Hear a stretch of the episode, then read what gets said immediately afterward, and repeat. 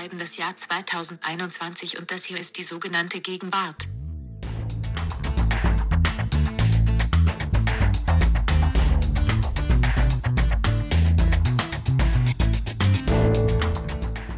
Danke Siri und herzlich willkommen zu einer neuen Ausgabe unseres Feuilleton-Podcasts. Mein Name ist Lars Weißbrot und neben mir sitzt tatsächlich ganz in echt haptisch, haptisch zum Anfassen Ijoma Mangold. Hallo Ijoma. Hallo Lars, ich grüße dich und ich grüße unsere Zuhörer. Wir haben bisher erst eine einzige Folge aufgezeichnet, bei der wir im gleichen Raum saßen. Das ist heute sozusagen das zweite Mal, dass es dazu kommt, dass wir nicht remote produzieren. Mhm. Einmal haben wir es schon gemacht. Erinnerst du dich an das Thema? Ich glaube, es war Cancel Culture, woraus man schließen könnte, immer wenn es wirklich ernst wird, dann setzen wir auf Leiblichkeit, wie bei der Auferstehung im Leibe. Genau, ist, äh, das, hast du, das hast du schon wieder sehr, sehr feuilletonistisch angeteasert, denn auch heute fassen wir richtig heiße Eisen an, so wie bei Cancel Culture. Äh, ich glaube, man kann sagen, das Thema heute, ähm, was wir face-to-face -face besprechen, ist nicht weniger heiß als Cancel Culture und nicht, auf jeden Fall auch nicht weniger gegenwärtig.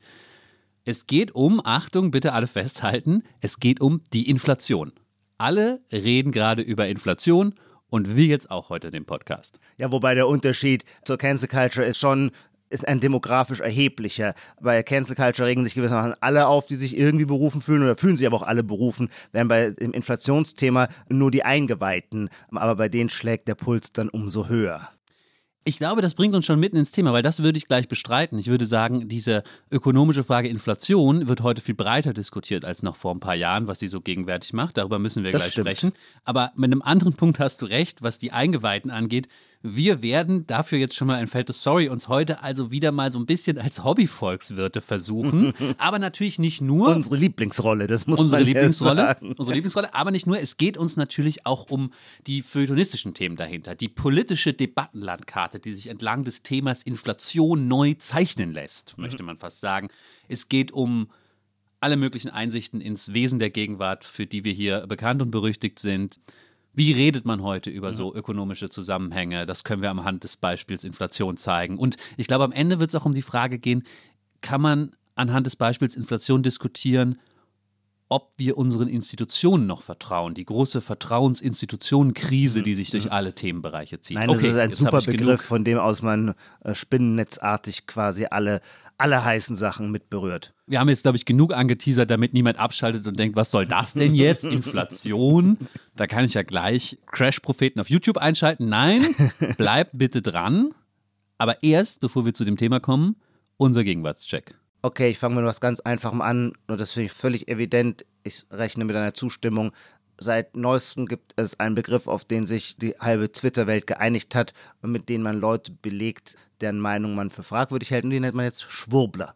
Okay, also du hast natürlich 100% recht, dass das unsere Gegenwart beschreibt. Es kommt jetzt nur etwas ähm, erwartbar. Ja, das stimmt. Das, das hast, hast du nicht, das nicht mal kritisiert im Podcast, dass man in diesem Spiel nicht die erwartbaren Sachen nehmen darf? Dann mache ich es aber ein bisschen raffinierter. Ja, ich ordne bitte. es ein an diese intellektuelle Abwehrgeste, die nicht wirklich sich das Argument des Gegners vornimmt, sondern quasi seinen mentalen Zustand nur anführt, um das, was er sagt, zu diskreditieren, die hat einen Vorläufer, jetzt im Hochfeuilleton zumindest. Ähm, und da hat man so Positionen, zum Beispiel von Boto Strauß früher immer Geraune genannt. Und da musste man auch nicht weiter erklären, was genau, sondern es war Geraune. Ähm, und damit war die Sache gegessen. Und dieses Geraune, das trotzdem quasi eher in einem minoritären Sprachspiel stattfand, das ist jetzt allgemein, äh, hat sich jetzt wirklich demokratisiert als Schwurbler.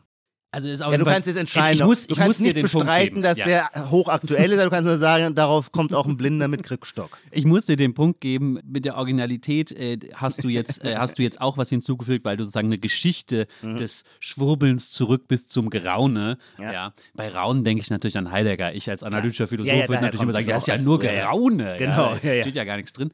Aber ansonsten ist das Thema natürlich so riesig, dass wir fünf Podcasts damit füllen können. Vielleicht kommen wir heute gegen Ende auch nochmal drüber zu sprechen, weil das Querdenken, ja. Schwurbeln auch bei Inflation nah eine gewichtige absolut, Rolle ja, spielt. Ja. Und es gibt ja auch interessanterweise Überschneidungen. Klar, ja, genau. Ja, mhm. ja, ja. Aber lassen wir es erstmal dabei stehen, du kriegst auf jeden Fall den Punkt. Jetzt habe ich eine Sache. Wo ich leider schon wieder vorweg schicken muss, er ist nicht mehr 100% aktuell, aber trotzdem finde ich es extrem wichtig, ihn hier zu machen.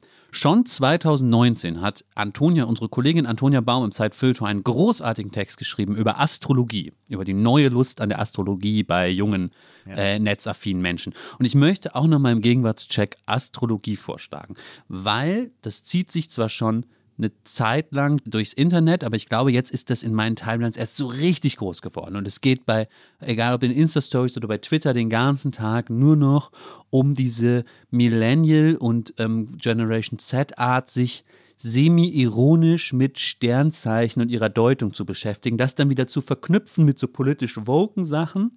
Das dann wiederum alles auf Englisch, also auch ein direktes Kulturimport. Die Sternzeichen heißen jetzt auch alle nur noch Englisch da. Und es ist auch total interessant, darüber nachzudenken, was das bedeutet. Vielleicht sage ich da gleich noch einen Satz zu. Aber damit ich dir das noch schmackhaft machen kann, das Thema, habe ich einen kleinen Clip rausgesucht von einem Interview mit einer Rapperin. Sie heißt Bad Moms. Ihr Album erscheint jetzt gerade und ich habe das schon gehört. Es ist ganz toll. Also auch Bad Moms ist sehr gegenwärtig. Die möchte ich hier kurz allen ans Herz legen. Aber in diesem Interview wird sie nach ihrem Sternzeichen gefragt. Ja, sie ist auch, ich weiß gar nicht, Mitte 20 oder so, sehr jung. Und das muss ich einmal gerade abspielen, um meinen Gegenwartspunkt abzukassieren, ja. So, ich bin nämlich äh, äh, Mondzeichen ähm, Zwilling und das ist voll mhm. krass. Mein Aszendent ist auch Wassermann, das heißt, ich bin Triple Air Sign. Mhm. Und eigentlich als Waage in Sunshine wäre ich emotional, aber mein, also Zwillinge sind so sehr unemotional und trocken. Deswegen mhm. bin ich nicht so krass emotional und kann manchmal nicht damit um, also mit so Pisces-Leuten kann ich nicht. Okay. Ist das geil? Was? Ist wie, das geil? Also erstmal, nein, nein, lass mich erstmal kurz so, nur, wie sagt man, fürs Protokoll festhalten, ich habe kein Wort verstanden. Allerdings allein schon, das ist ja etwas, was mich sowieso immer fasziniert, dass Generationen so spezifische Stimmen haben. Und zwar jetzt nicht einfach nur, wenn man jünger ist, hat man eine jüngere Stimme und wenn man älter ist, eine ältere, sondern jede Generation, auch historisch absolut gesehen, bildet ihr eigenes Timbre. Nicht nur ihre Aussprache, das meint, sondern wirklich ihr eigenes Timbre. Und noch mehr Mitte 20er gewissermaßen äh, wie sie, finde ich, kann man gar nicht klingen. Und es wird dann natürlich nochmal verstärkt durch einen also äh, da komme ich gar nicht mehr mit vor lauter Anglizismen und die Hälfte davon habe ich auch nicht verstanden. Auch dann das Mondzeichen kenne ich auch nicht. Ich dachte, man sagt Sternzeichen. Was ist das für ein Akzent? Also du siehst mich vollständig fasziniert. Am liebsten würde ich sagen, lieber Lars, erläuter. Also früher gab es doch im Deutschunterricht immer Kommentare und Erläuterungen und dann wurden die komplizierten Wörter, die man nicht kannte, erläutert. Und wenn man das durchgelesen hatte, dann las man nochmal das Original und plötzlich war einem alles klar. Fast wünschte ich um deine Kommentierung und dann müssten wir ähm, dieses Zitat nochmal einspielen. Ich könnte es nicht mal kommentieren. Ich bin, deswegen finde ich es ja so gegenwärtig, ich bin auch raus. Also Ach, echt? dieses, so. was sie sagt, dass sie Triple R-Sign ist, das ist zum Meme geworden. Also sie ist dreifaches Luftzeichen. Aber da ich mich ist schon bei Astrologie. Das erinnert mich natürlich als alter Investment-Porno-Mensch äh, an Triple A. Ich habe eher gar nicht mal so Triple A. Was äh, gibt es jetzt auch die Ratings schon für Sternzeichen? Am besten ist natürlich, dass sie hinten nochmal rauskriegen, dass sie mit, wie sagt sie, Pisces gar nicht kann. Das muss ja dann Fische sein auf Englisch. Irgendwie Ach, Pisces ist diesem, Fische. Ist das nicht lateinisch Pisces in, in, in der ah. Astrologie oder so? Ich will jetzt nicht falsch know. sagen. Also vielleicht war das jetzt Quatsch, aber das ist auch irgendwie, sie kann dann mit den Sternzeichen nicht. Ich will sie auch gar nicht vorführen. Echt, ich bin Fische, die kann mit mir nicht. Die kann mit dir nicht, ja. Jetzt fühle ich mich herausgefordert. Jetzt fühlst du dich herausgefordert. Ähm, ich will nur sagen, ich, das ist überhaupt keine Kritik an Bad Moms, weil da gab es auch so ein bisschen Hate dafür, dass sie, was sie da redet. Äh, ich will mich gar nicht darüber lustig machen, ich finde das wirklich faszinierend und so eine interessante Lingo und so gegenwärtig. Und lass mich noch, bevor wir jetzt zu weit ja. in das Thema eintauchen, einen Satz sagen, der vielleicht offensichtlich ist. Es ist natürlich ganz spannend, wie gerade in diesen Zeiten ja. es diese halb bis voll ironische Beziehung zu einem offensichtlichen Schwurbelthema, also was ganz offiziell jeder ja. als Schwurbelthema wahrnimmt von diesen mhm. Leuten, nämlich Astrologie, ja. äh, gibt. Und dass man sozusagen mhm. anfängt, damit dann wieder zu spielen. Also ich finde, auch damit bist du jetzt nicht der allererste. Ich habe sogar, und das kann ich jetzt allerdings nur unter Vorbehalt sagen, in meiner Erinnerung hat Nina ähm, dieses Phänomen bereits einmal eingebracht. Ich bin jedenfalls relativ überzeugt, dass ich mit Nina über die Wiederkehr der Astrologie mal gesprochen habe. Ich würde sagen, in der Folge genauso vor einem Jahr in der Winterszeit, wo es überhaupt um so spirituelle neue Wege ging mit dem Kaltwasserbaden und so weiter. Ich glaube in, in diesem Kontext. Insofern, nachdem ich äh, merkst du selber zweimal hier eingespielt habe, was natürlich schlimmer ist, wenn man selber der eigene, der ist, der ein Phänomen zweimal einspielt, könnte dir das jetzt auch passieren, aber ich gebe dir den Punkt trotzdem sehr gerne, Juhu. weil ich meine, äh, diese Lingo, äh, wie du sagst, die ist so, die ist einfach Gold wert. Gut, Ijoma, was hast du noch? Ich habe etwas, wo ich jetzt versuchen werde, mich möglichst kompliziert auszudrücken. Weißt du, die meisten Menschen sagen immer, sag's doch möglichst einfach, aber es ist doch total langweilig. Es ist doch viel schöner, wenn man als Ehrgeiz hat, die Dinge möglichst kompliziert zu sagen. Es gibt Schriftzeichen, würde ich sagen. Zum Beispiel äh, gehört dazu das Ausrufezeichen oder ein normaler Buchstabe oder auch ein Smiley. Das ist sogar ein Piktogramm, aber das funktioniert wie ein Schriftzeichen. Es ist, was es darstellt. Und dann gibt es eine andere Form von Zeichen. Ich weiß nicht, ob die einen Begriff haben. Die sind eher Befehlszeichen, könnte man das so sagen, fürs Internet. Ähm, die sehen zwar optisch auch aus wie ein Schriftzeichen, haben aber eine andere Funktion. So würde ich den Hashtag beschreiben. Äh, weil der Hashtag signalisiert ja nicht einfach nur etwas auf der optischen Ebene des zu Lesenden, sondern er hat eine technologische Funktion. Er verknüpft Tweets miteinander. Er ist also eigentlich ein, äh, wie sagt man, ein digitales Handwerkszeug. Und zwar nicht auf dieser Oberflächen-Schriftebene, sondern drunter liegend. Sonst hätte man ihn gar nicht gebraucht. Und jetzt habe ich bei der Deutschen Bank, als ich kürzlich mal wieder in einer Filiale von den wenigen, die es noch gibt, war, es ein großes Werbeplakat und da steht dann auf diesem Werbeplakat, es geht um irgendeine neue Marketingstrategie der Deutschen Bank und drunter steht Hashtag positiver Beitrag.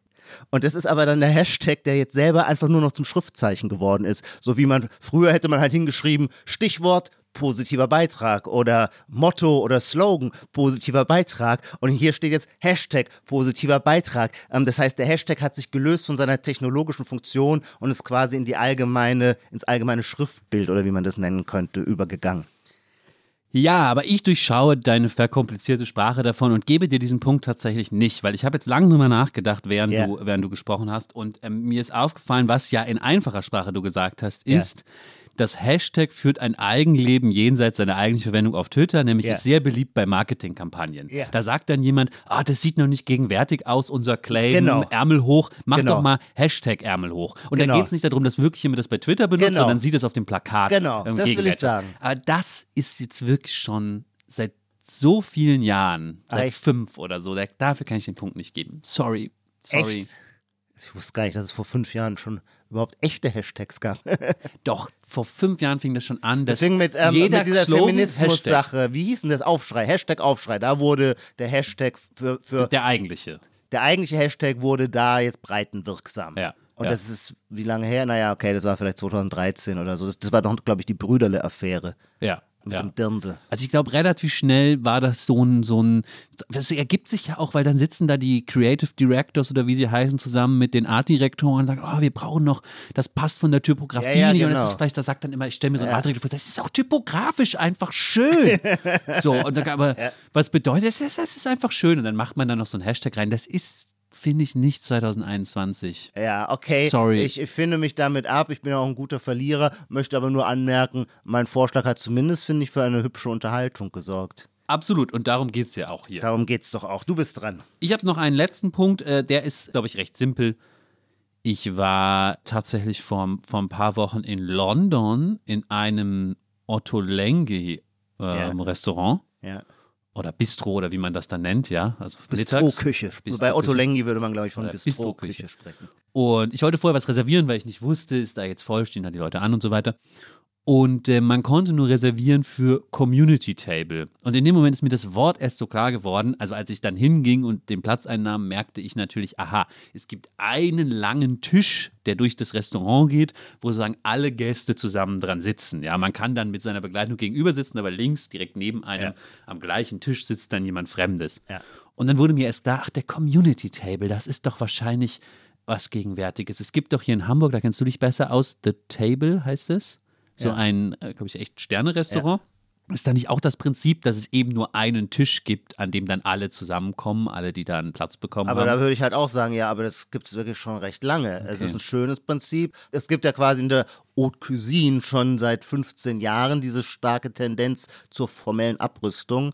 Ähm, also früher war den dritten Stern gewesen, hast du ja früher nicht bekommen, dafür, dass du noch viel besser als die zwei Sterne Köche kochtest, sondern dafür, dass du da Damasttischdecken hattest und äh, Silberbesteck und äh, dieses ganze französische Zeremoniell, also quasi die höfische Welt der Drei-Sterne-Gastronomie. Und ähm, das ist natürlich in unseren legeren Zeiten wurde dann als verhockt und verstaubt empfunden und äh, man hat halt dann radikal abgerüstet. Es gibt jetzt muss man immer von so Holzbrettern essen. Jetzt muss man genau wie bei ähm, wie heißt der Rezepi René Rezepi der des Noma in Kopenhagen. Noma, das habe ich schon mal gehört. Ja, das ja. Noma war eine lange Zeit nach dem Spanier Ferran Adria ähm, das beste Restaurant der Welt. Das ist glaube ich jetzt abgelöst worden von ich glaube von einem Italiener in Modena, aber ich bin mir nicht sicher.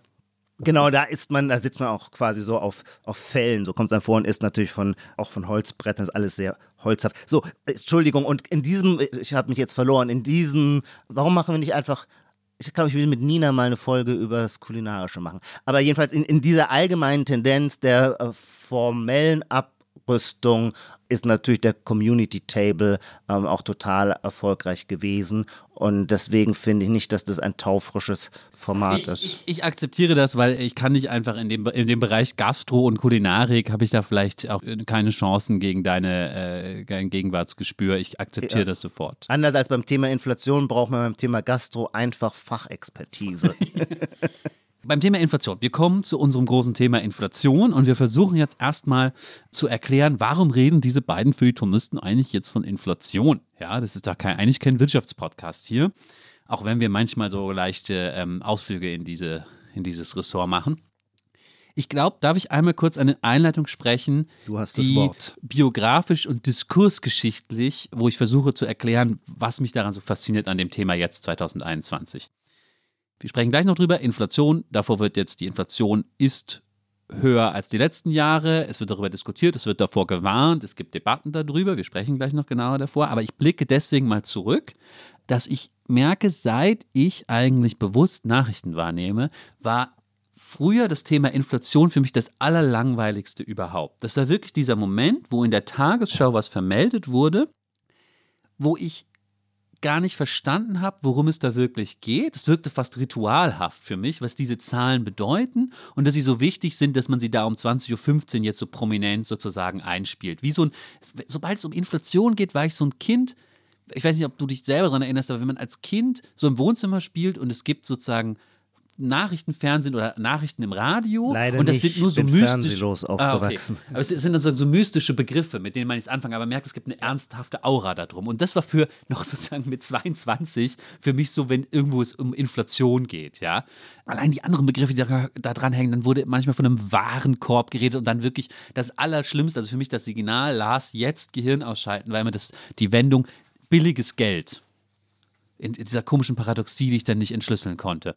Und das ist natürlich alles komplett meine Schuld, weil mhm. ich mir nie die Mühe gemacht habe, mal irgendwie ordentlich den Zeitwirtschaftsteil dann durchzuarbeiten, ja, oder an der Volkshochschule einen Kurs zu besuchen, dass ich da wenigstens zwei, drei Hintergründe habe, worum es da eigentlich geht. Ich habe dann schnell dazu geneigt, es ein bisschen dann sozusagen den Medien vorzuwerfen, also dass sie irgendwie falsch oder zu voraussetzungsreich darüber sprechen. Also die Tagesschau vermeldete das so, aber ich habe nie den Hintergrund, nie die Erklärung mhm. bekommen. Mhm. Aber letztlich, letztlich war es ja meine eigene Schuld, dass ich ja mich nicht mal hingesetzt habe und mich darum gekümmert habe lange. Vielleicht, ich will noch eine Sache hinzufügen, die dir vielleicht gefallen wird. Ein bisschen habe ich auch das Gefühl, ich habe mich nie darum gekümmert, weil nach der Finanzkrise 2008 sagen wir, der Antikapitalismus, wie ich ihn an der Uni mitbekommen hatte, immer vor sich hergetragen hat, dass Volkswirtschaftslehre eh nicht funktioniert und nur blöde Modelle hat, die nicht zur Realität passen. Und statt dass das in mir die Lust geweckt hätte, mich damit zu beschäftigen und zu fragen, was sind die Fehler, worum geht's da, hieß das für mich immer, ah, okay, da musst du dich eh nicht damit beschäftigen. Ich so. möchte da jetzt nur ergänzen, äh, dass die Vorstellung, dass die Volkswissenschaft eh nichts schnallt, äh, nicht das Privileg oder das Vorrecht der linken Antikapitalisten ist, sondern auch eine sehr, eine weit verbreitete Ansicht unter sehr orthodoxen bis libertären Kapitalisten. Also da gewissermaßen würden sich die zwei Seiten des Hufeisens berühren. Und um den Bogen jetzt in die Gegenwart ja. zu spannen, ja, Irgendwas hat sich da geändert, finde ich. Und du fandest es auch, deswegen machen wir diese Folge. Inflation ist jetzt nicht nur ein viel größeres Thema, auch weil sie eben höher ausfällt, weil mhm. es, kann man jetzt direkt drüber streiten, weil es zu einem Problem geworden ist, was vielleicht vorher nicht war aber irgendwie ist es auch in dem Sinne sexy geworden, dass es Diskussionsstoff gibt. Äh, äh Lars, ich würde jetzt, äh, solange wir quasi noch auf sicherem Boden sind, wo wir mit Kompetenz reden dürfen, nämlich bei der Mentalitätsgeschichte, ja. würde ich das gerne ein bisschen modifizieren, weil ich finde, die Geschichte, die du erzählst, stimmt nur so halb, mhm. nämlich wirklich nur auf ist den... Ist auch nur meine Geschichte. Sie stimmt auch für dich nur halb, nämlich nur in Bezug auf den Begriff Inflation.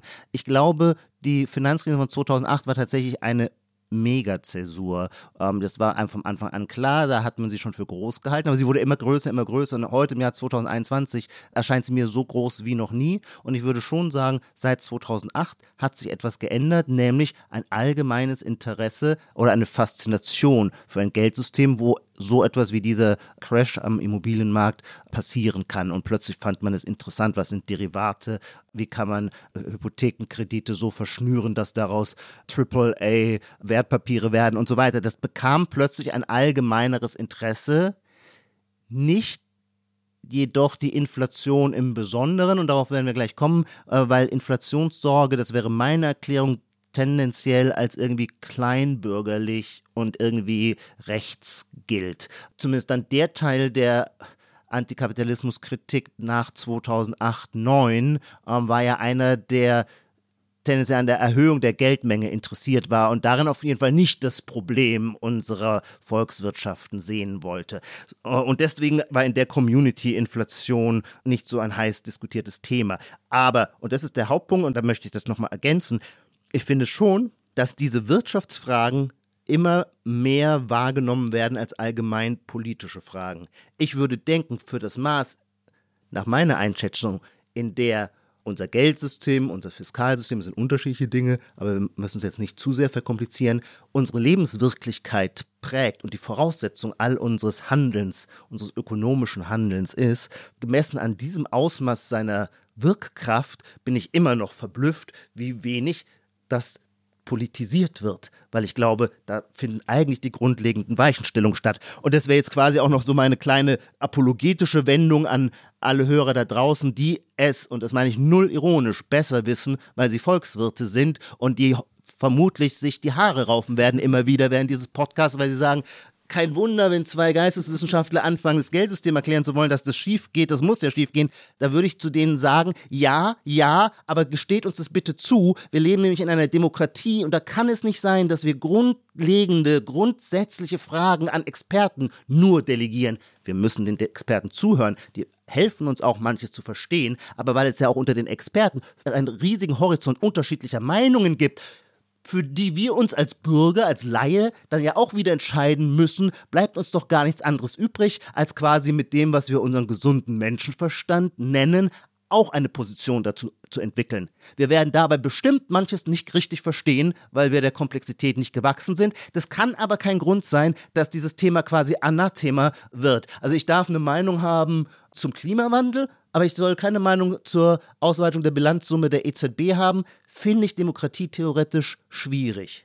Da will ich dich auch nochmal total unterstützen und das ist für mich auch so ein Metathema, was, wovon Inflation ein gutes Beispiel ist, dass ich das Gefühl habe, wir leben in einer sehr fragmentierten, hyperkomplexen Wissensgesellschaft und Wissenschaftsgesellschaft. Ja, trivial, trivialer Gedanke jetzt. Aber das heißt ja konkret, wir beide haben ja noch Glück. Unser Beruf ja. erlaubt uns, uns auch mit sowas zu beschäftigen. Aber ich will jetzt gerne nicht die Supermarktkassiererin nehmen. Kann ja schon jeder, der im Controlling arbeitet, ja, und in anstrengende Überstunden noch im Büro macht und dann nach Hause kommt, wo noch zwei ja. Kinder ins Bett gebracht werden wollen. Ja. Wie soll sozusagen äh, der sich damit befassen, was eigentlich Inflation wirklich ist und was Geldtheorie ist? Wenn es gar nicht den Impuls gibt, dass wirklich in die, in, die ganze, dass der Bürger sich sozusagen darüber informieren muss, ja. Weil das ist ja auch kein Thema, bei dem man jetzt leicht abschalten kann. Ja. So. Und da muss man dann, glaube ich, schon sagen, wir müssen die Leute sozusagen empowern, ja, sich auch mit diesen Themen auseinanderzusetzen. Ich finde, das ist schon so ein, ich will jetzt nicht sagen unser Auftrag, aber das ist sozusagen ja schon so ein, so eine Sache, die ich mir gerne wünschen würde, ja, dass solche mhm. Themen dann auch breiter diskutiert werden. Ja, zumal sie aus meiner Sicht, da wirst du vielleicht eine andere Position vertreten, die werden wir gleich auch diskutieren. Aus meiner Sicht hängt das Phänomen der Inflation unbedingt zusammen mit dem Phänomen der Ungleichheit. Und das Phänomen der zunehmenden Ungleichheit ist ja wiederum eines, das breit diskutiert wird, wo auch jedem zugestanden wird, eine Meinung dazu zu haben. Wenn man eigentlich der Meinung ist, es gibt eine Korrelation zwischen beiden Phänomenen, naja, dann ist die logische Konsequenz, denkt mal darüber nach, was die Ausweitung der Geldmenge oder die dann möglicherweise einsetzende Inflation für Auswirkungen hat in Bezug auf die Vermögensverteilung der Gesellschaft. Wir sind jetzt schon sozusagen in dem, was ich am Anfang gesagt habe, dass es so eine politische Landkarte gibt, die sich ein bisschen neu ordnet entlang dieses Themas. Und dann noch ein Beispiel auch für die Aktualität des Themas. Ja. Äh, Sarah Wagenknecht. Sarah Wagenknecht ist ja wirklich letztlich für mich immer eine faszinierende Person, weil ich gar nicht verstehe, was eigentlich das Prinzip Sarah Wagenknecht ist. Auf jeden Fall ist sie sehr erfolgreich da drin, mit einem wahnsinnigen Feinantennengespür so ein alle populistischen Diskurse zu orten und da reinzufunken. Mhm. Ja, egal ob es Impfen ist mhm. oder eben auch Inflation. Ich mhm. habe von ihr vor ein paar oder Wochen. Oder Identitätspolitik. Oder Identitätspolitik, das sowieso. Ich habe von ihr vor ein paar Wochen so eine Social Media Kachel gesehen, ja, die, die sozusagen man so teilen soll. Was ist eine so Social Media Kachel? Also so nennen das doch die Social Media Redakteure so ein, so ein quadratisches Bild, was dann zum Teilen gut ist, wo so Text drin ist und ah. so, so ein ah, ja. Gesicht von ihr oder so. Und da stand im Prinzip ähm, hier Inflation gerade ganz schlimm deswegen jetzt Mietendeckel. Also sie mhm. in dem Fall fand ich es sehr gut, weil sie koppelte es direkt an sozusagen ein ja. ureigenes linkes Thema. Ja. So. Die Leute haben weniger Kaufkraft im Portemonnaie, deswegen ja. müssen wir jetzt wenigstens bei den Mieten aufpassen. Ja? So, also da war, da merkt man, da ist so Feuer drin in dem Thema gerade. Ich glaube nur, jetzt muss ich mich selber unterbrechen, bevor wir jetzt weiterreden, ja, müssen wir einmal auch an die Nicht-Volkswirte oder vielleicht wirklich volkswirtschaftsfernen Hörerinnen und Hörer denken, die ja. bis hierhin durchgehalten haben, aber tatsächlich einfach jetzt vor der Frage stehen, vor der ich stand, als ich 22 war und bei der Tagesschau weggehört habe, was ist denn jetzt eigentlich Inflation? Ja. Das klingt jetzt sehr doof, aber ich glaube, wir sollten bei dem Punkt anfangen. Da wird es schon auch schnell schwierig dann. Und da wird es sofort ja, schwierig. Ja. Äh, worüber reden wir hier eigentlich? Worüber Inflation. reden wir eigentlich? Und selbst darüber äh, streiten sich natürlich die Experten, weil es sehr unterschiedliche Schulen gibt, die das Phänomen äh, Inflation sehr unterschiedlich fassen. Ich würde sagen, Inflation ist eine generelle Preissteigerung aufgrund der Ausweitung der Geldmenge. Das kann man sich ja sehr einfach vorstellen. Es gibt quasi die Menge an Gütern und Dienstleistungen auf der einen Seite und auf der anderen Seite eine äh, bestimmte Menge Geld. Und wenn man nun diese Geldmenge erhöht, ohne dass sich die Dienstleistung, die Menge an Dienstleistungen und Gütern erhöht, dann ist ja klar, dass man für jedes einzelne Gut mehr Geld aufbringen muss. Denn das steht ja in einer Ratio, in einem Verhältnis zueinander. So, ich sehe schon Lars, der eine, einer ganz anderen Schule anhängt. Aber Maurice Höfgen springt rein springt in den Podcast und sagt, ja. woher weiß Becker Lutze? Nein, okay, ja. wir machen weiter, ja. Wir werden es alles ausführen. Ich versuche erstmal einen kleinen historischen Rückblick zu machen, weil das da viel einfacher und viel anschaulicher ist. Denn früher, also eine der in der Geschichte des Geldes, eine frühe und lange anhaltende Form des Geldes waren ja Münzen. Und ähm, Münzen hatten anders als unser heutiges Papiergeld oder Fiatgeld, Fiatgeld, weil die die Zentralbanken oder die Banken, weil die Banken nicht, vor allem die äh, Banken es qua Knopfdruck entstehen lassen können, ohne. Von lateinisch Fiat. Es, es werde, werde, so ja. wie Gott sagt, es werde Tag oder es werde Licht, Fiat Lux. So kann ähm, man heute sagen, Fiat Pecunia, es werde Geld. Und das war natürlich zu Zeiten der Silber- und der Goldmünzen nicht der Fall. Gleichwohl war es für alle Potentaten, seit es die Geschichte der Menschheit gibt, immer eine große Verlockung, weil sie das Goldmonopol hatten oder weil sie die sogenannte Münzprägeherrschaft hatten, diese Macht auszunutzen zu ihren Gunsten. Und wie taten sie das? Naja, indem sie den Silberanteil zum Beispiel ihrer Silbermünzen verdünnten. Ähm, dann stand da immer noch drauf, keine Ahnung, um welche Einheit, eine Silbermünze und am Markt gab es für eine Silbermünze vielleicht einen, keine Ahnung, ein, ein, ein Huhn. Ein Huhn, nur dass der Silberanteil ein geringerer war. Und sehr schnell, und das lässt sich in der Geschichte immer wieder verfolgen, ist dann der Effekt, dass die Märkte das aber merken und darauf reagieren, dass es nämlich plötzlich mehr Geld gibt, das nicht wirklich real erwirtschaftet wurde, sondern einfach nur durch eine Verschlechterung des Silberanteils hergestellt wurde. Und dann reagiert die unsichtbare Hand des Marktes, indem die Preise steigen. Das heißt, die Folge einer Münzverschlechterung ist in der Regel ein Anstieg der Preise auf breiter Linie. Das ist jetzt ganz hübsch, eines der historischen Parallelbeispiele zu dem, was du gerade über Sarah Wagenknecht sagtest was ich für einen hilflosen Versuch finde, Inflation in den Griff zu bringen. Sie sagt, es gibt Inflation, also brauchen wir Mietpreisbremse. Kaiser Diokletian hat genau dasselbe versucht, nachdem auch er natürlich an der Verschlechterung der Münze gearbeitet hat, um quasi das Staatsbudget aufzubessern und feststellte, die Preise steigen, hat er ein Gesetz zur Preiskontrolle verabschiedet. Alle Preise in seinem gesamten römischen Reich, was natürlich schon mal gaga ist, weil Preise an unterschiedlichen Orten sich unterschiedlich entwickeln, je nach Verfügbarkeit zum Beispiel von Arbeitskräften und so weiter. Alle Preise im gesamten gesamten Römischen Reich sollten eine bestimmte Obergrenze nicht überschreiten. Also Preiskontrolle, Mietpreisdeckel. Hat natürlich nicht funktioniert. Funktioniert nie, weil es ja eine Verzerrung, Preise sind der Signale über Knappheiten. Und wenn du einen Preis deckelst, dann willst du genau diese Wahrheit unterdrücken. Und die Wahrheit kannst du so lange unterdrücken, das ist wie ein, was weiß ich, ein ein aufgeblasener Wasserball, den du unter Wasser drückst. Ja, ja, du kannst den unter Wasser halten, es kostet dir aber Anstrengung, irgendwann schaffst du es nicht mehr, dann springt der umso schneller nach oben. Ein anderes Phänomen, darf ich ein bisschen ausholen, weil ich das doch immer ganz interessant finde. Wie reagiert man, wenn, wenn es zu Münzverschlechterung kommt? Es sind ja dann immer noch dieselben Münzen, auf denen quasi dasselbe Profil des Kaisers abgebildet ist mit demselben Nominalwert. Die Bürger begreifen aber irgendwann, dass die neuen Münzen, die der Kaiser ausgibt, nicht mehr so guthaltig sind wie die alten. Was machen sie? Sie horten die guthaltigen Münzen und geben die neuen verschlechterten Münzen in Umlauf, kaufen mit denen. Das heißt, Gutes Geld wird gehortet, weil es Wert aufbewahren kann und das schlechte Geld wird ausgegeben. Aber man könnte auch sagen, man flieht als Wertspeicher immer in das bessere Geld. Das ist eine never-ending Story, die man an unendlich vielen historischen Beispielen erzählen kann jetzt kommt, ähm, und das finde ich auch total spannend, weil es auch eine, eine tolle, grelle Geschichte ist. Jetzt sind wir im 18. Jahrhundert, so 1720 ungefähr. Da tritt ein Schotte äh, auf. Das ist der berühmte John Law. Der war lustigerweise selber spielsüchtig und hat in den Casinos aber auch ordentlich Geld verdient. Gleichzeitig war er Bankier und diente sich am Hof von Versailles als gewissermaßen der erste Zentralbanker, nicht der erste, glaube ich, stimmt nicht, aber als verantwortlich für die Staatsfinanzen brachte er sich äh, ins Gespräch und sagte, lasst uns Papiergeld ausgeben, das gedeckt ist durch künftige Erträge von Grundeigentum, das der französischen Krone gehört. Und das ist als Idee sehr modern und schon sehr, sehr nah dran an auch unsere heutigen Vorstellungen von Papiergeld oder Fiatgeld. Die Versuchung, ist auch gar, vermutlich gar nicht falsch gedacht.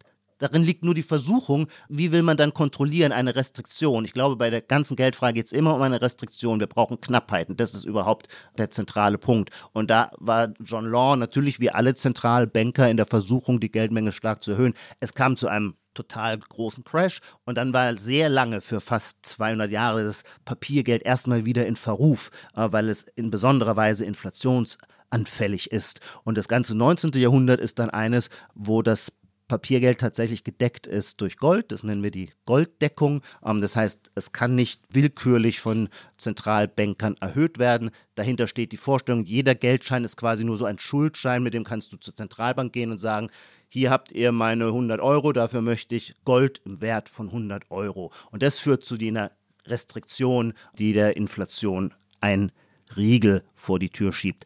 Die Golddeckung war eine super Epoche, würde ich sagen, hat weltweit für das war die Zeit der industriellen Revolution, für große Wohlstandsgewinne gesorgt. Die Wertverluste ersparten waren gering. Und sie hielt an bis interessanterweise bis 1914, ähm, also bis zum Ausbruch des Ersten Weltkriegs. Denn immer wenn es zu Krieg kommt, das wird sich auch in der Geschichte später immer wiederholen, äh, sind die Staaten notorisch klamm. Und wenn sie klamm sind und mehr Geld ausgeben wollen, als sie haben, kommen sie auf die Idee, lasst uns Geld drucken. Das ist aber unter dem Goldstandard äh, nicht möglich und deswegen haben sich die Banken ähm, dann 1914 alle Kriegsparteien, alle beteiligten Parteien ähm, daraus verabschiedet. Die Bank of England, da kam dann natürlich weil so viele englische Banken auch eng verzahnt waren mit deutschen Anlegern, die hatten dann lauter Assets oder Vermögenswerte in ihren Papieren, von denen klar war, die können sie jetzt unter Kriegsbedingungen mehr einlösen. Da hat dann die Bank of England diese ganzen Papiere in ihre eigene Bilanz übernommen. Und nach dem Krieg kam es dann eigentlich in allen Ländern, aber berühmterweise natürlich in Deutschland zur Inflation und zu, sogar zur Hyperinflation. Ich bin jetzt fast am Ende meines Diskurses, ich möchte noch mal daran erinnern, nach der langen Phase der Depression hat man 1944 sich, glaube ich, in Bretton Woods das erste Mal getroffen, um eine neue monetäre Nachkriegsordnung zu skizzieren und deren wesentlicher Bestandteil war, zu sagen, wir kehren in einer gewissen Weise, in einer leicht abgeschwächten Weise, aber wir kehren zum Goldstandard zurück, indem wir den Dollar an Goldreserven binden und alle anderen Weltwährungen orientieren sich dann am Dollar. Und das ging wieder genau so lange gut, nämlich bis 1971 und 1971 war der Finanzbedarf der USA zu groß, um den Vietnamkrieg zu finanzieren und Richard Nixon hat irgendwann im August 1971 deswegen erklärt, die USA würden die Bindung ans Gold aufgeben. Und seither haben wir die, eben die Fiat-Währungen, die, darüber werden wir gleich noch, wie die in die Welt kommen. Aber seither gibt es keinen Goldstandard mehr. Und ähm, was war die Folge nach 1971? Wir hatten dann gewaltige Inflationsraten in den USA in den späten 70er Jahren. Ähm, ich glaube bis 18 Prozent, wenn ich mich nicht täusche. Und es war eine heroische Maßnahme von dem äh, heute noch berühmten amerikanischen Zentralbanker Paul Volcker, der dann die Leitzinsen auf krasse ich will jetzt nichts Falsches sagen, aber sowas wie 15 Prozent, glaube ich, erhöhte, an echt Rosskur für jede Volkswirtschaft und hat dann damit in den frühen 80er Jahren äh, das Ungeheuer äh, der Inflation besiegt und es kamen wieder etwas prosperierendere Zeiten. Wir sind ja ein pluralistischer Podcast, deswegen habe ich Ijoma mit seiner Erzählung den Vortritt gehalten, obwohl, und da musst du mir jetzt zustimmen, dass nicht die Erzählung ist, ja. die der VWL Mainstream aktuell und in den letzten Jahrzehnten auch zu bieten hätte. Was ja. du jetzt angerissen hast, versucht hast plausibel mhm. zu machen, ist, ja, man könnte schon sagen, die Minderheitenmeinung von im weitesten Sinne Liberalen und Konservativen, manchen ja. Liberalen und Konservativen, insbesondere auch die Minderheitenmeinung von Leuten, die sich für Bitcoin stark machen. Ich gebe es zu. Ähm, da gibt es einen starken Zusammenhang. Ohne, ohne jetzt die Hörerinnen und Hörer zu überfordern, würde ich einfach gerne, das ist ein Bild und ich will jetzt ein anderes Bild zeichnen, ja. wo ich schon sagen würde, wenn man jetzt an irgendeine Uni läuft und fragt irgendeinen äh, VWL-Professor danach, dann ist das ungefähr so grob das, was der sagen würde. Das ist nämlich erstmal nur folgendes. Inflation heißt, dass die Preise bestimmter Produkte auf Dauer steigen. Punkt. Also es kommt noch gar nichts ins Spiel, was du gesagt hast, mit irgendwie Geldmengen, die mehr werden. Inflation, das Wort bedeutet, dass die Preise bestimmter Produkte auf Dauer steigen.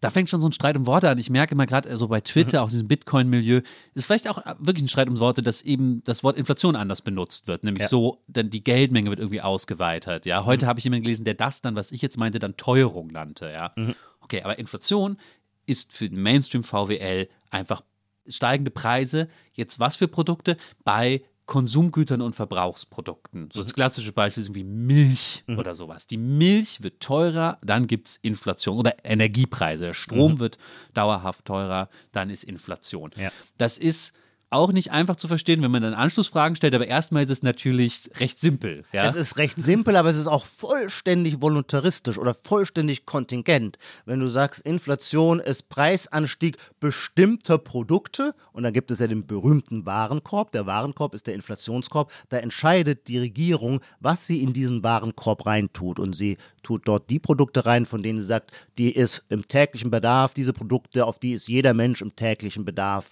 angewiesen und andere Produkte tun wir da gar nicht rein. Das heißt, wenn deren Preise steigen, kümmert uns das nicht. Zum Beispiel äh, Immobilienpreise sind gar nicht da drin, sondern Milch, Energie ist da natürlich drin. Ich kann mal ein paar, um es konkret Gut, zu machen. Ja. Genau, also das ist dann ja wirklich erstmal eine statistische Aufgabe. Es gibt beim. Eine subjektiv-statistische. Also ich will nur noch mal kurz daran erinnern, der Warenkorb, das meine ich auch nicht als moralischen Vorwurf, nur als epistemologische Warnung, ist ein willkürlich zusammengestellter, weil in Wahrheit hat jeder Mensch seine eigene Inflation, nämlich nach seinen Produktpräferenzen. Ich, der ich zum Beispiel den größten Teil meines Lebens, seit zwei Jahren stimmt es nicht mehr, Bei kein Noma Auto hatte, so.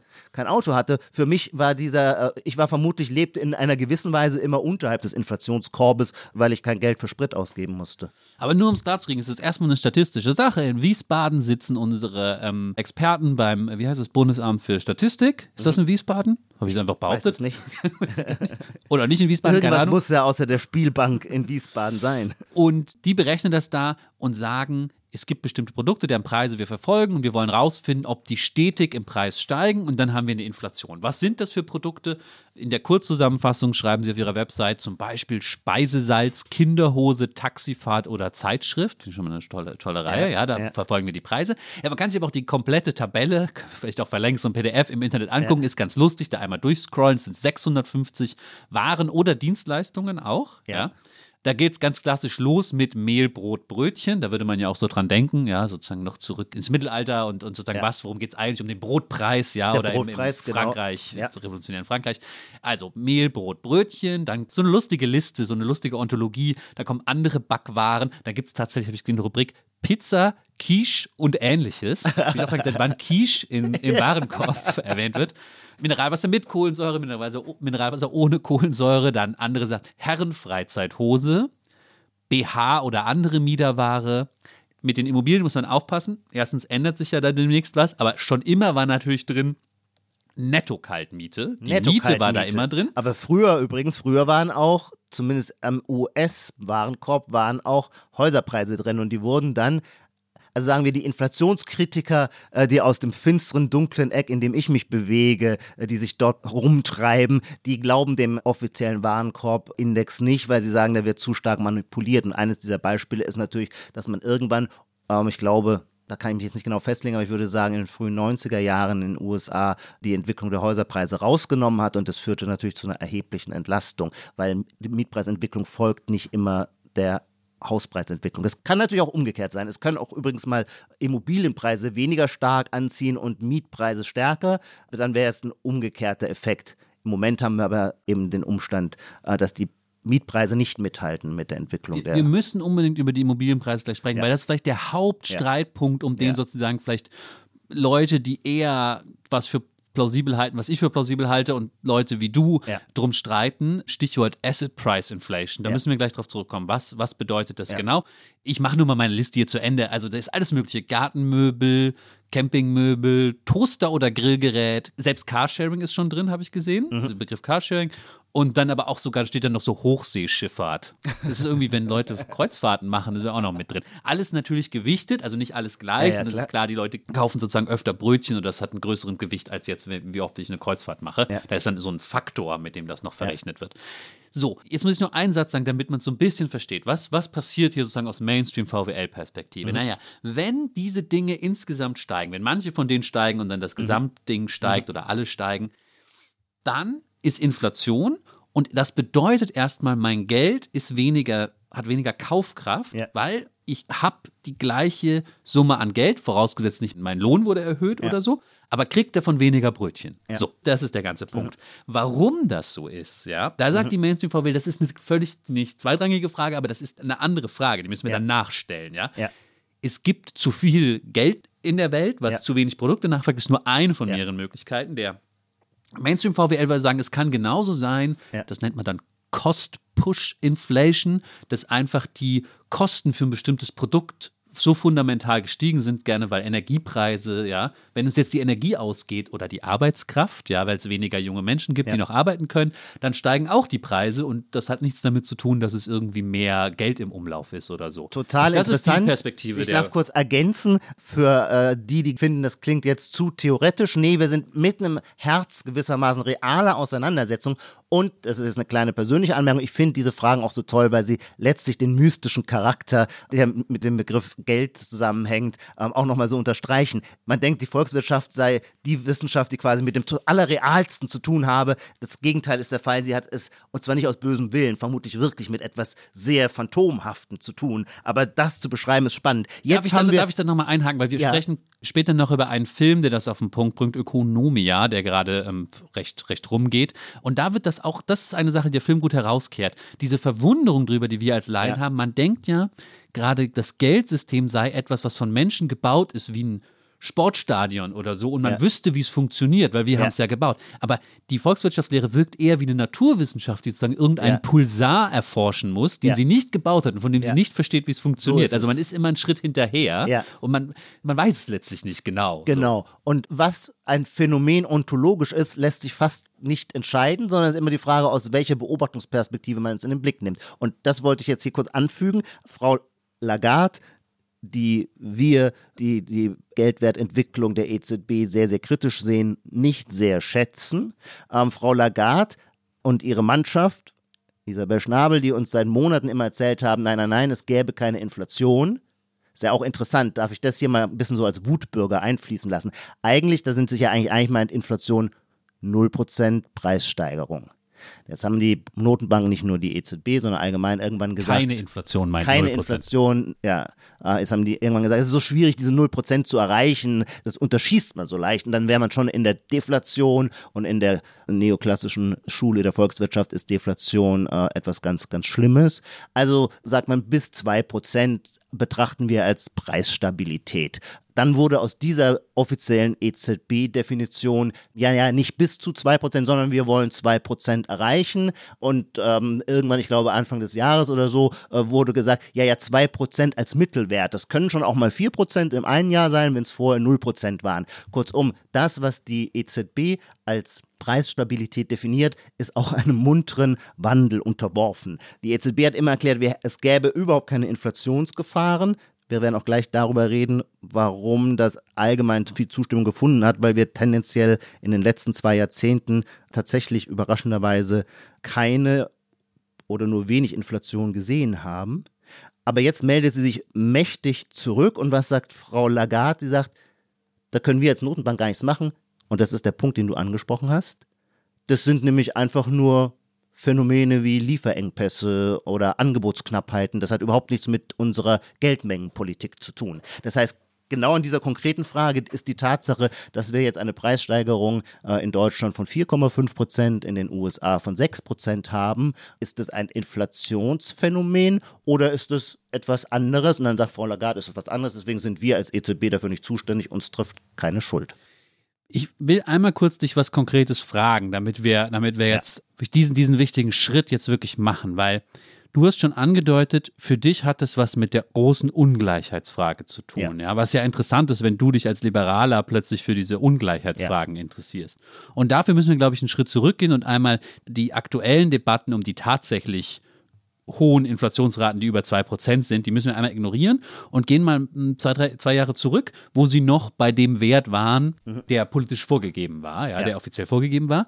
Und selbst da haben ja Leute wie du immer gesagt, trotzdem soll, darf es eigentlich so nicht sein, weil hier Ungleichheit produziert wird. Mhm. Unter anderem oder hauptsächlich mit dem Argument, was du eben schon vorgetragen hast, was ich mal als Asset Price Inflation zusammenfasse. Es geht um die alte Frage die uns alle plagt, nach den Immobilienpreisen. Danach, dass sich Leute nach den Immobilienpreisen, sondern nach allen Vermögenswerten. Denn es stimmt, wir hatten keine dramatisch, also wenn wir zumindest im offiziellen Warenkorb glauben, Du siehst, ich bin schon weit in der Welt der Verschwörungstheorien drin, aber für diesen Podcast reiße ich mich zusammen. Wenn wir der äh, Berechnung des Warenkorbes glauben, dann hatten wir in den letzten, ja eigentlich seit den 90er Jahren, glaube ich, keine ernsthaften Inflationsprobleme. Das hatte mit anderen sogenannten deflationären Effekten zu tun. Und zwar vor allem solchen der Globalisierung und des technologischen Fortschritts. Nach 1990 ist zum Beispiel Osteuropa in die Welt Wirtschaft eingetreten. Das heißt, es gab sehr viel mehr günstigere Arbeitskraft. Günstigere Arbeitskraft macht die Herstellung von Produkten billiger, Preise sinken tendenziell. Dann 2000, glaube ich, ist es, als China endgültig in die WTO äh, integriert wird und voller Bestandteil der Weltwirtschaft wird. Da sind plötzlich 1,3 Milliarden chinesische Arbeitskräfte zur Verfügung, die erhebliche Teile unserer Produktionsketten übernehmen. Das heißt, die Preise sinken. Es gibt dann auch noch demografische Faktoren, aber das will ich jetzt hier nicht alles ausführen. Kurzum, wir hatten ein relativ deflationäres Umfeld.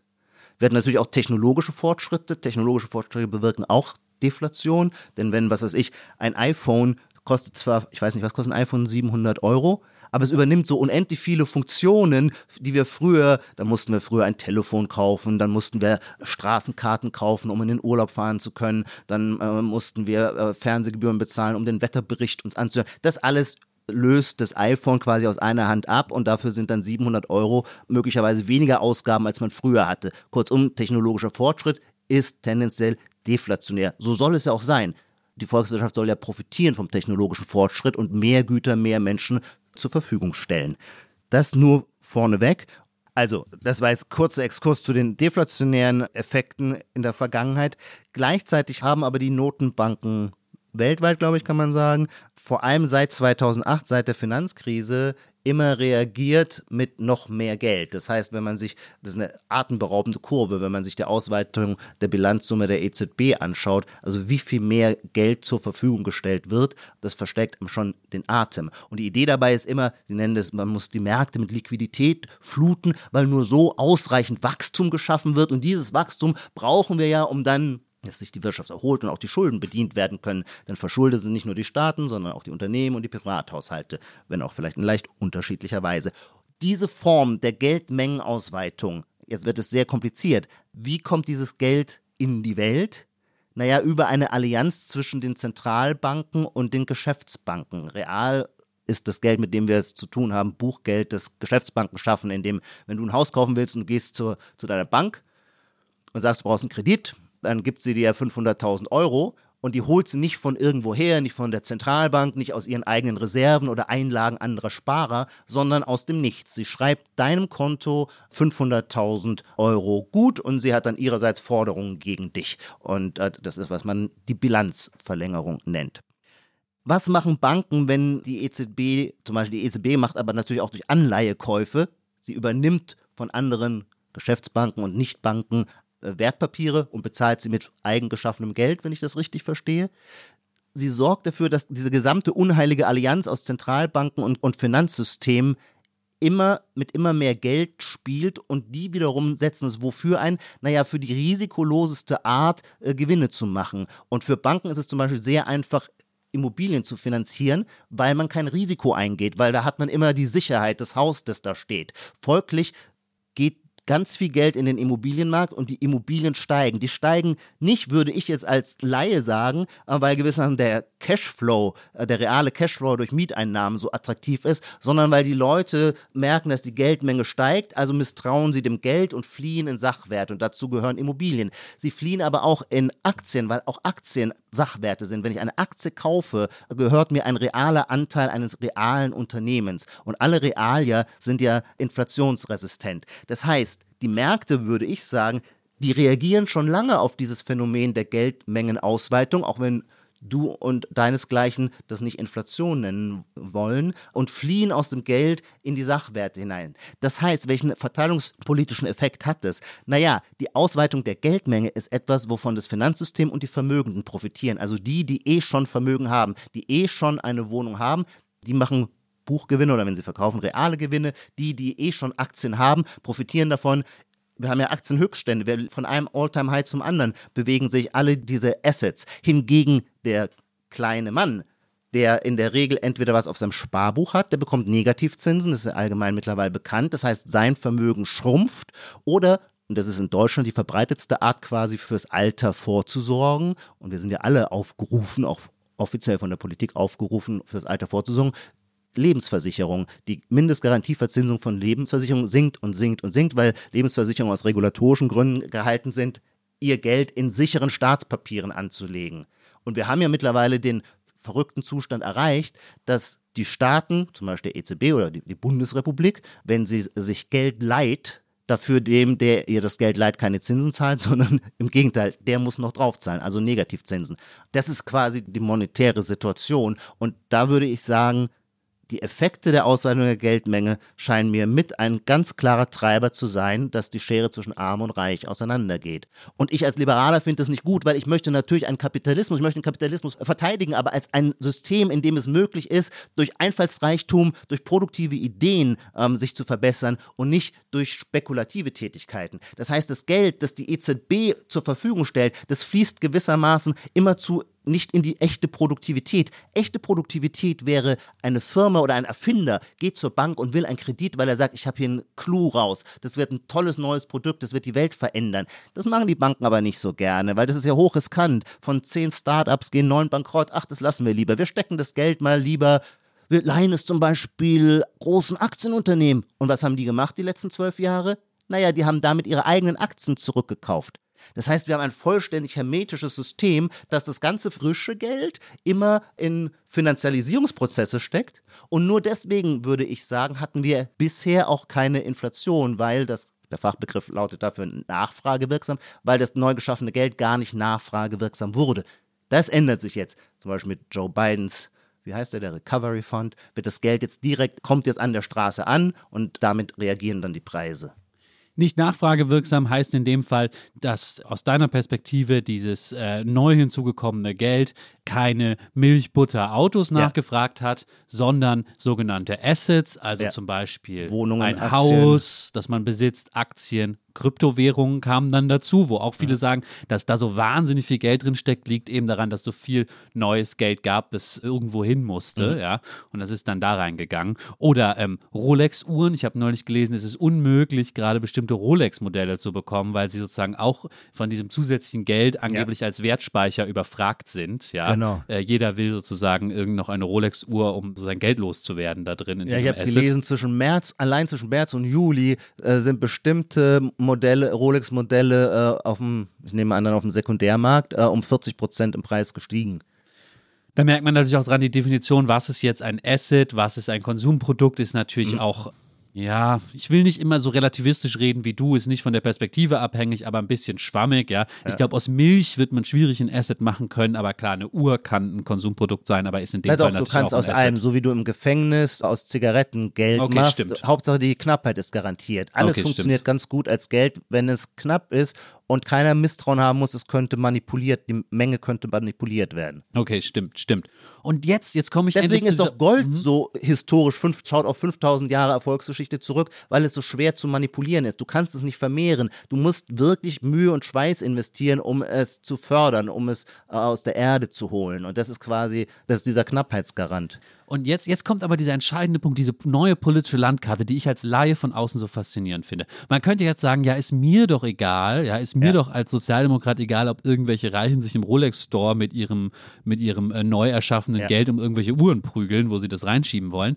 Kann einem aber nicht egal sein, weil das, was sie am meisten reinstecken, hast du ja schon gesagt, sind Immobilien. Dadurch steigen die ja. Immobilienpreise so wahnsinnig, dass der kleine Mann und die kleine Frau sich keine eigene Immobilie mehr leisten können. Und das ja. wird ja wirklich zu einem sozialen Problem, was Linke ja. interessieren muss, vor allem wenn nachgekoppelt natürlich auch noch die Mieten steigen, wenn man jetzt ja. nicht mal davon ausgeht, dass man die Wohnung besitzen soll, in der man wohnt, aber das hat ja miteinander dann doch ein bisschen zu tun. So, das ist ja ein riesiges Problem auch für Linke. Und da ist dann so eine interessante, ich nenne es jetzt mal Querfront, der Begriff ist ja so wie Schwurbler mhm. eher negativ besetzt, in dem Fall ist es mhm. jetzt neutral, ja. Mhm. Da ist eine total interessante Querfront entstanden, dass Leute wie du mit dieser Fundamentalkritik an, mit dieser liberal-konservativen mhm. Bitcoin-Fundamentalkritik Fundamentalkritik an unserem Geldsystem auf der gleichen Seite landen wie bestimmte Linke, die auch sagen, das ist mhm. sozusagen, fördert die Ungleichheit und da ist ein Riesenproblem, was ja. die Zentralbanken da als Politik machen. Es gibt da eine neue gemeinsame Links-Rechts-Bewegung sozusagen. Du hast auch mal in einem Artikel das ganz gut beschrieben in der Zeit, wie diese Bewegung aussehen könnte. Und um das sozusagen noch zu beweisen, kommen wir jetzt kurz auf diesen Film zu sprechen. Sag mir mal, der Titel ist Ökonomia, so muss ich es aussprechen. Ne? Ich würde immer denken, dass man Ökonomia sagt, aber. Ökonomia, natürlich, das wissen wir im Lateinunterricht, Ökonomia. Ja. Eine Doku, die in der Mediathek von Dreisatz zu mhm. sehen ist, lief, glaube ich, vor einem Jahr oder so auch im Kino. Kann man sich auch noch angucken. Auf der Berlinale wurde er gefeiert. Ah ja, ja, verlinken wir auch und das ist sicher eine dezidiert, ja, auf jeden Fall linke Perspektive auf unser Geldsystem. Eine ökolinke Perspektive. Eine ökolinke Perspektive. Es geht am Ende auch noch um grüne Fragen. Und die nimmt von der anderen politischen Richtung genau die gleichen Fragen in den Blick wie du. Und wir haben ja kurz auch schon drüber geredet. Das Problem ist ja, viele Leute verstehen nicht, was da passiert. Es ist wahnsinnig kompliziert und auch wir haben uns jetzt schon hin und wieder schwer getan, es zu erklären. Und das versucht dieser Film sehr gut oder schafft es sehr gut, das in Interviewschnipseln und performativ einzufangen in Interviews, die er führt mit Leuten, die, die es eigentlich wissen müssten. Und ein Schnipsel aus dem Film ist mittlerweile auch so ein bisschen zum Meme geworden, denn da geht es um die Geldschöpfung. Du hast es eben schon angerissen. Dieses ganze neue Geld, was die Immobilienpreise in die Höhe treibt, schaffen die Geschäftsbanken aus dem Nichts, ein bisschen unter der Anleitung der Zentralbank.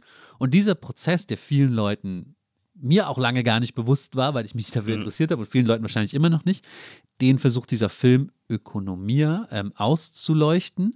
Und sie haben einen Termin bekommen mit Peter Pratt, ich hoffe, den Namen spricht man so richtig aus, dem Chefökonom der Europäischen Zentralbank. Nicht mehr, aber damals ah, war damals. er es, ja. Mhm. Und ähm, Vielleicht hören wir da einmal kurz rein, um zu gucken, was die bei Stelle. diesem Film passiert. Endlich die mal Stelle. die Stelle. Das ist die Stelle. Und man muss dazu wissen, hier spricht dieser Pratt, der. Ich glaube, er ist, kann es sein, dass er Flame ist oder wie deuten wir seinen ja, Akzent? Das weiß ich auch nicht genau. Wichtig ist aber zu wissen, es gibt eine zweite Stimme, das ist der Pressesprecher der EZB, ja. der im Hintergrund nochmal mithelfen will bei der Erklärung. Und das hören wir uns einmal an. Die Dokumentarfilmerin, die selbst keine Ökonomin ist, fragt hier einfach so ein bisschen naiv, wie funktioniert das eigentlich mit der Geldschöpfung, die wir hier auch angerissen haben, weil Sie sind der Chefökonom der Europäischen Zentralbank, Sie müssten es ja wissen. Und was dann passiert, ist schon recht interessant. How you create money is very simple. We create money uh, electronically, if I can say. Uh, we uh, credit accounts of, well, that, that people will not understand again. Uh, I, it's an image, you know. So I mean, this is off now. Huh? Uh, I could say I, I print banknotes, but it's an image, you know. It's not the way we do because it goes via the banking system.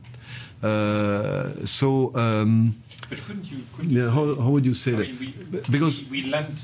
We lend nah, but lend, lend. No, no, it's it's not. Well, it's, no, we create money. It's it's not lending money. We create money. Give me a second. Yeah. We lend to commercial banks. and the, the, the, the, the, the, um, the, the, moment of, of this lending creates the money. No, no, but no, no, no, no. I see what you mean. But it's not even true what you say.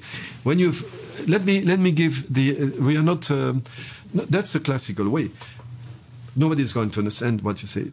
Okay, er, er, setzt danach noch einmal an und versucht es noch einmal. Vielleicht äh, sprechen wir kurz einmal über diesen interessanten Film, der auch so ein bisschen Gesprächsstoff war, bevor wir jetzt noch inhaltlich da nochmal versuchen reinzugehen. Sie hat, äh, die Dokumentarfilmerin hat eine, eine gewisse Technik hier, man merkt es schon, er sagt einmal, this is off now oder so. Also sie sendet einfach, wo der Interviewpartner denkt, er spricht gerade im Off, was natürlich ein wenig, hm, hm. grenzwertig ist, manchmal finde ich in dem Film. Aber ja, dadurch. Sie ist auch stark manipulativ in ihrer Art, wie sie die Figuren reden lässt. Vor allem, ich meine, wenn man es diese Szene sieht, es raunt, es raunt total viel Schwurbler. Wenn man diese Szene, die herrlich natürlich ist, die einerseits herrlich ist, aber sie ist auch so ein billiger Spott. Denn wenn man diese Szene sieht, dann denkt man, kann ja wohl nicht wahr sein. Der Chefvolkswirt hat keine Ahnung. Aber wenn man sich die Szene genau anschaut, stimmt alles, was er sagt. Und der Pressesprecher will halt eingreifen, weil er denkt, ah ja, soweit, das ist jetzt zu kompliziert, soweit sollten wir es nicht vorwagen, bringt eine andere Erklärung, das finde ich so herrlich, dann sagt er, no, no, das versteht keiner, it's not even true. das finde ich den herrlichsten Satz.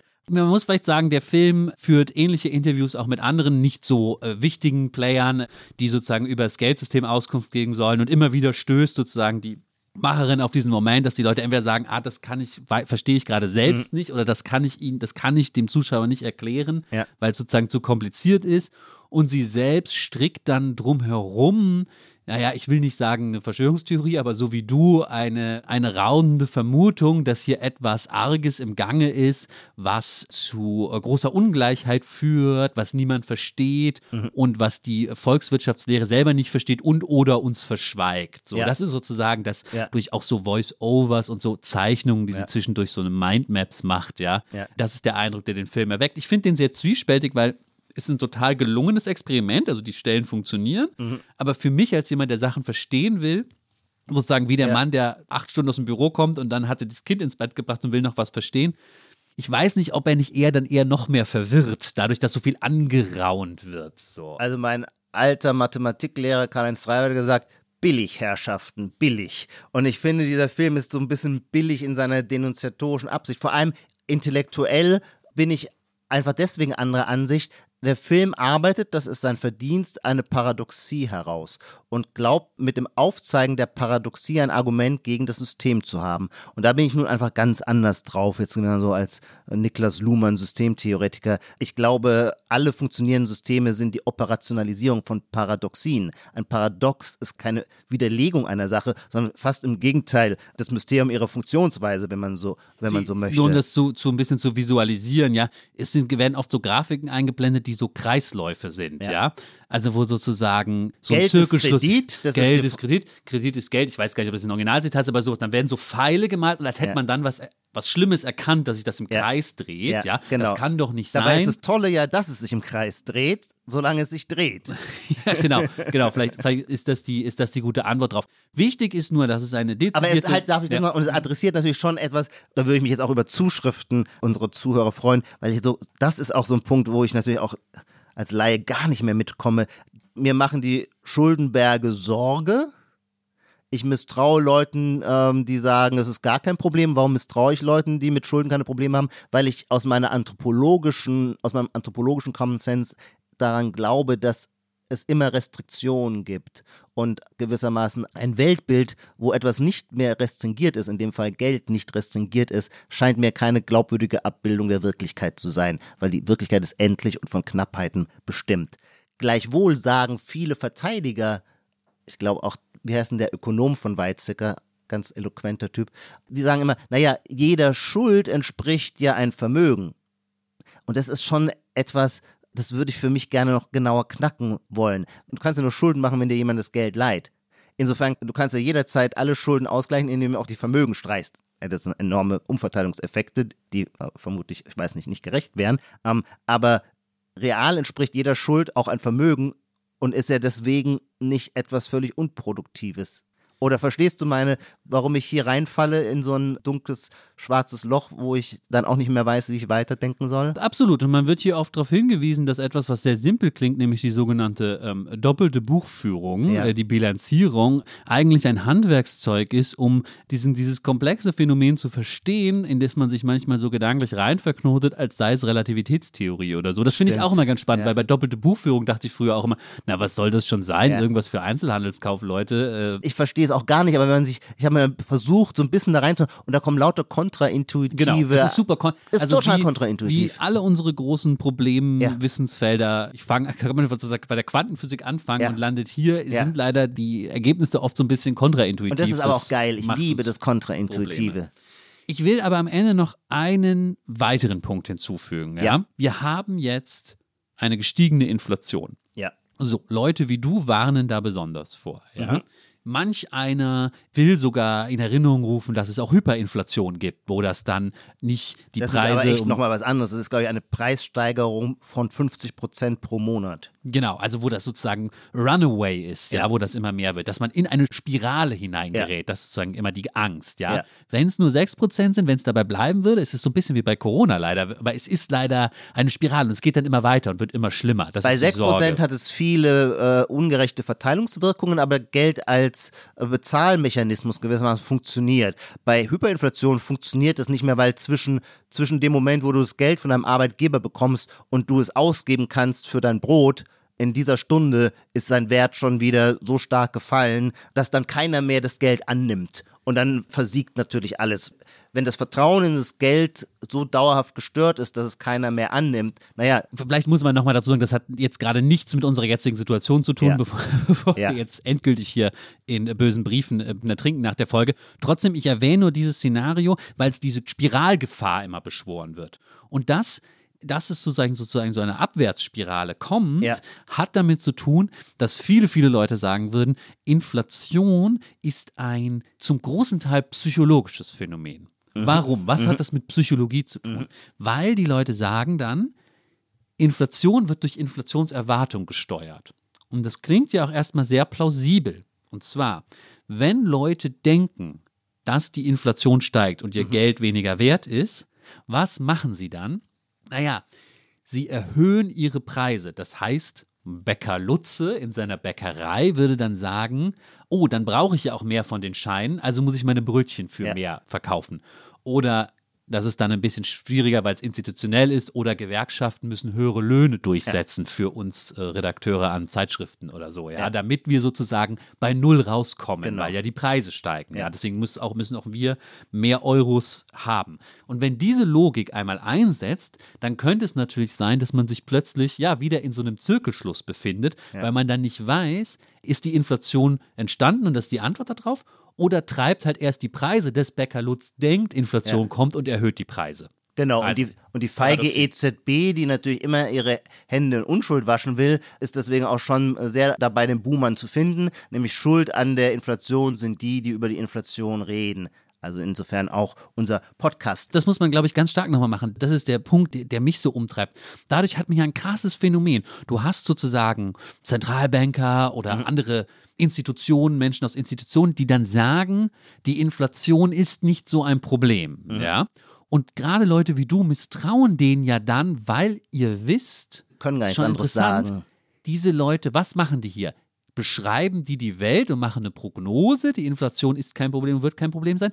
Oder ist es letztlich appellativ? Sie wollen sozusagen verhindern, dass die Inflation Ja. zum Problem wird, weil sobald einer denkt, Inflation sei ein Problem, wird sie auch zum Problem, weil der Bäcker dann die Brötchen hochsetzt. Viele würden das bestreiten, dass das so funktioniert, aber nehmen wir es mal als sehr simplifizierte Ja. Variante an. Und das finde ich Wahnsinn. Und ich glaube, in dieser Gedankenfigur steckt so viel davon drin, auch warum wir so ein Problem haben, das ist ja oft beschrieben worden, Institutionen zu vertrauen mittlerweile. Ich glaube tatsächlich, diese Art von Feedback-Schleife, ja. Ich muss das einmal sagen, weil bei Twitter kriege ich immer Ärger, äh, wenn ich das nicht dazu erwähne. Da gibt es auch eine Literatur zu in der VWL, für mich das unter dem Stichwort Lukas-Kritik, wenn sozusagen die Prognose sich selber in so einem Fall ähm, self-fulfilling ist oder sich selber zerstören kann. Dieses Problem, dass man das nicht trennen kann, ist ja auch bei Corona relevant. Da hatten wir ja auch immer die Frage, die Modellierungen waren vielleicht im Frühjahr so hoch, dass die Leute Angst vor den Modellierungen bekommen haben und aus dem Grund trafen die Modellierungen dann nicht zu. Ja? Also man hat immer stößt auf diese Gedankenfiguren. Ich glaube, wir stoßen im Jahr 2021 häufiger drauf als noch vor 30, 40 Jahren, weil wir einfach noch mehr prognostizieren, noch mehr kommunizieren. Nichts, es wird ja nichts davon geheim gehalten, ja, alles wird sozusagen öffentlich verhandelt. Und dadurch laufen wir immer in diese Schleife und viele Leute, so wie du in dem Fall, sagen dann, ich kann dieser Institution nicht mehr trauen. Ich weiß nicht, will die mich neutral darauf hinweisen, mhm. dass die Inflation nicht so schlimm wird? Oder sagt sie mir, bitte, bitte, bitte, Herr Lutze, jetzt nicht die Brötchen erhöhen, weil dann haben wir echt ein Problem. Mhm. Und das finde ich sehr gegenwärtig an dem Thema. Sorry, den Monolog musste ich kurz ja, noch Absolut, nein, nein, absolut. Ich nehme den Ball aber nur auf, um ihn dann doch in eine andere Richtung zu kicken. Mir ist das völlig klar, dass diese, wie soll man das nennen, epistemologisch, psychologischen Fragen dich total faszinieren. Die finde ich auch faszinierend, weil sie irgendwie mit der Rekursivität moderner Gesellschaften so eng zusammenhängen. Ja, das hast aber du viel schöner und komplizierter gesagt jetzt. aber der, der Vertrauensverlust, da würde ich dann doch darauf beharren, hat nicht nur mit diesem vorhandenen Problem zu tun, sondern schon auch mit einer, wie soll ich sagen, realeren Beschränkung. Und diesen Punkt müssen wir am Ende schon auch nochmal machen. Das klassische, ich meine, Inflation ist kein neues Phänomen. Und auch Notenbanker sind der Meinung, dass es ein klassisches Werkzeug gegen Inflation gibt, nämlich die Zentralbank erhöht die Zinsen. Indem sie die Zinsen erhöht, wird es weniger attraktiv für die Konsumenten, Kredite aufzunehmen, weniger Geld, Giralgeld, weniger Buchgeld wird geschaffen und so kann man die Inflation wieder einzäunen. Dieses Instrument, das ist die Hauptkritik natürlich an der EZB, steht ihr, fürchten viele, im Moment nicht zur Verfügung, weil die Staaten sich so enorm verschuldet haben. Ich glaube, Spanien so 200 Prozent von seinem äh, GDP, von seinem jährlichen GDP liegt die Schuldenquote. Diese Verschuldungsstände sind von den vor allem äh, europäischen Krisenländern nur deswegen zu stemmen.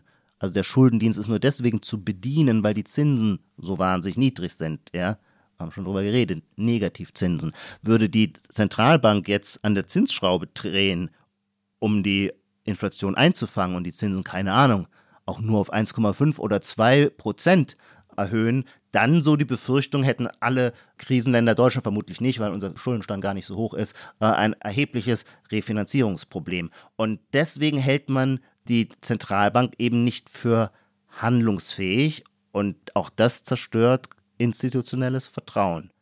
Weil es eingebunden ist, das will ich vielleicht zum Schluss noch sagen. Es gibt doch einen berühmten ähm, Hedgefondsmanager, der Ray Dalio, äh, der in den 70er Jahren Bridgewater gegründet. Und der spricht äh, seit einiger Zeit immer von dem Long-Term Debt Cycle, also der langfristige Schuldenzyklus. Wir haben sonst immer so kleine Zyklen äh, zwischen Aufschwung und Abschwung, ähm, die gehören quasi zu jedem volkswirtschaftlichen Leben dazu.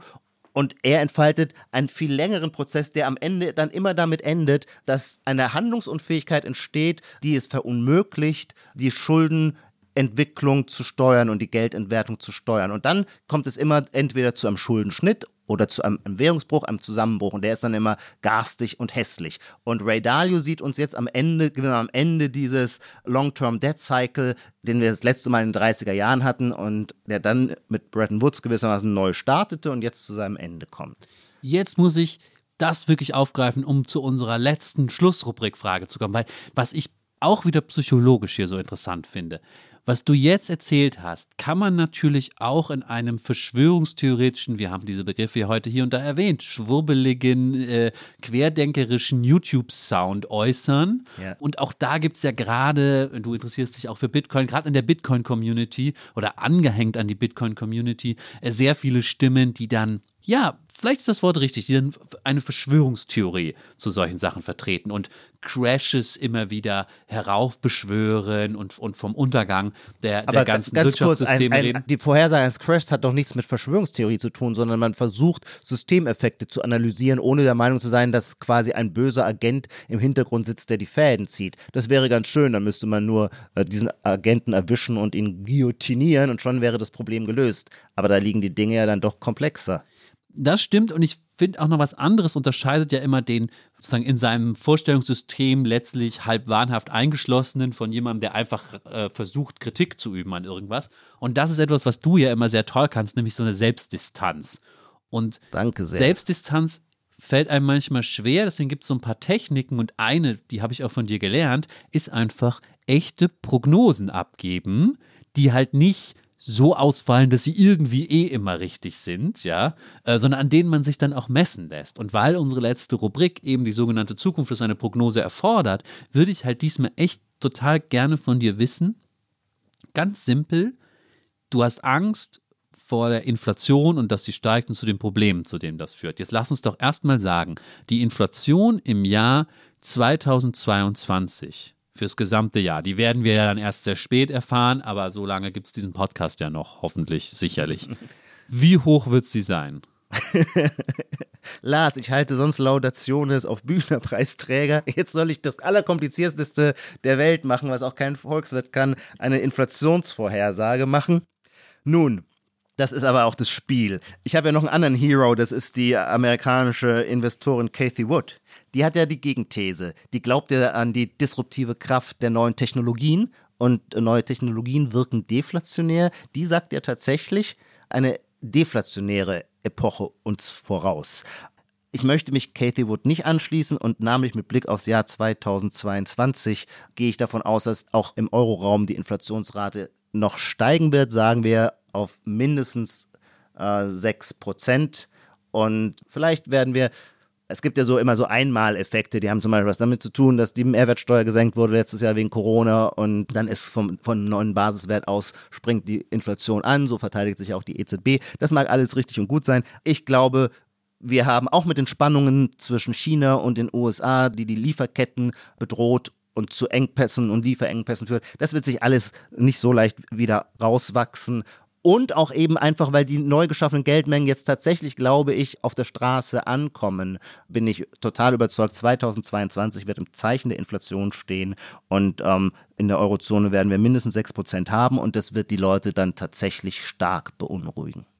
Und wenn es dann doch nur 2% sind, habe ich verloren. Dann wüsstest du dann sagen, dass dein Systemvertrauen wieder ein bisschen hergestellt ist. Boah, das ist jetzt die eigentliche Frage da müsste ich mich eigentlich jetzt erstmal in eine Klosterzelle zurückziehen, um mit mir und meinem Herrgott im Reinen zu werden, um diese Frage beantworten zu können. Ja, ich weiß es nicht. Ijoma, ich bedanke mich für dieses echte Gespräch analog und in Wirklichkeit. Das war so schön, dass wir uns gegenüber gesessen haben hier. Ja. Und ich bedanke mich bei allen Zuhörerinnen und Zuhörern, die einer ja doch echten Ijoma und Lars Folge, in der es ähm, hart zur Sache ging bei ökonomischen Themen, gelauscht haben. Wir mussten das jetzt mal machen. Es war eine glaube, Herzensangelegenheit. Es war eine Herzensangelegenheit. Und ich glaube weiterhin, dass super viel Gegenwart da drin steckt, selbst wenn wir beide das aus unserer, ja, Halblein-Perspektive. So ein bisschen beschäftigt haben wir uns ja inzwischen auch damit gemacht haben. Trotzdem, ich freue mich über böse Post von Ökonomen und allen anderen, äh, die sagen, es war alles falsch. Ich bin darauf auch sehr gespannt und das meine ich nicht ironisch. Bis bald, bis zur nächsten Folge. Adios. Die Titel aller Bücher, Artikel, Filme, Songs oder Serien aus dem Podcast finden Sie in der Podcast-Beschreibung. Bei Anregungen, Kritik und Lob schreiben Sie uns gerne an gegenwart.zeit.de.